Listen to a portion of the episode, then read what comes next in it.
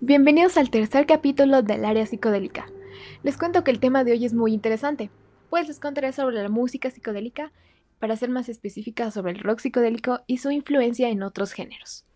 Bueno, no existe una definición concisa de este género, porque por lo general se interpreta como todos los sonidos comprendidos en el rock, acid rock e incluso en el hard rock.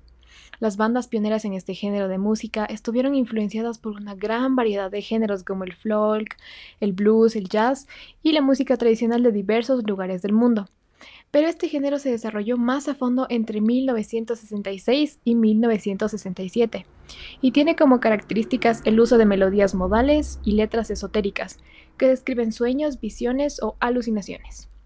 Sus canciones son largas y con solos instrumentales prolongados, además de contener efectos electrónicos como delays, ecos, reverberaciones, feedbacks y otros efectos sonoros que hacen de este género algo muy psicodélico. Entre los pioneros principales de este género están los Beatles, The Doors, Pink Floyd, Jimi Hendrix, entre otros. El rock psicodélico influenció la música de otros países, principalmente en el movimiento artístico brasileño más conocido como tropicalismo, en el cual destacan Caetano Veloso y la banda rock Os Mutante.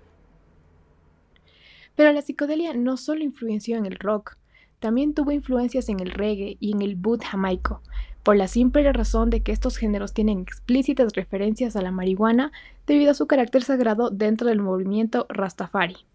Y ya que no todo se desarrolló en Estados Unidos o Gran Bretaña, les voy a nombrar otras bandas que también se dedicaron a la música psicodélica. Estas son La Máquina del Sonido, que es de México, Almandra y Manal, Argentina, Los Jaivas de Chile, Agua Turbia también de Chile y Group 1850 de Holanda.